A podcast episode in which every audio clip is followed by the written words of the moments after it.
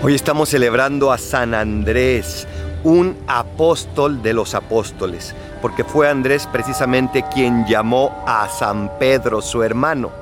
Tal vez se pudiera haber sentido menos cuando Pedro fue llamado a hacer la piedra. Oye, ¿por qué si tú me llamaste a mí primero Jesús? Pero él sabía su lugar y lo que importaba era que Jesús lo amaba a él.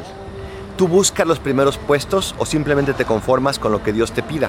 Ojalá que siempre escuches en tu corazón que Dios te llama a ti y te ama de manera muy especial, aunque aparentemente no ocupe siempre lo primero. Soy el Paradolfo.